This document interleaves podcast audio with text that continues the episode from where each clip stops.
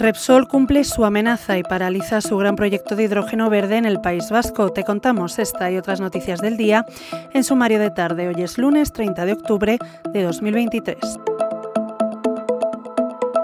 El presidente de Petronor y consejero de Repsol, Emiliano López Achurra, ha asegurado que el consejero delegado de la, compañía energética, Josu Johnny Maz, nunca ha dicho que se irán de España, pero sí considera que sus inversiones tienen que estar en stand-by, ha dicho, si no hay un marco regulatorio estable y previsible, incluidas las plantas relacionadas con el combustible sintético y con el hidrógeno verde en el País Vasco.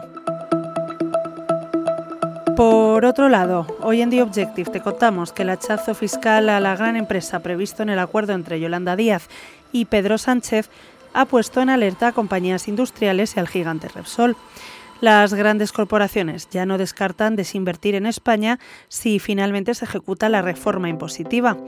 La iniciativa consolidaría a España como el país de la Unión Europea que más castiga a sus grandes empresas.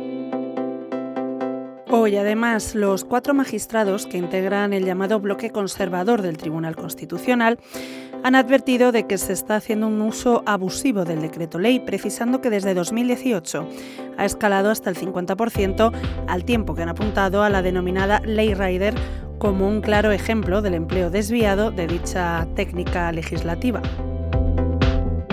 Para terminar, la Comisión Disciplinaria de la FIFA ha suspendido durante tres años a Luis Rubiales, expresidente de la Federación Española de Fútbol, de todas las actividades relacionadas con el fútbol a nivel nacional e internacional, según un comunicado emitido por el organismo. Lo dejamos aquí por hoy. Recuerda que tienes estas y otras muchas noticias siempre en abierto en theobjective.com. Volvemos mañana.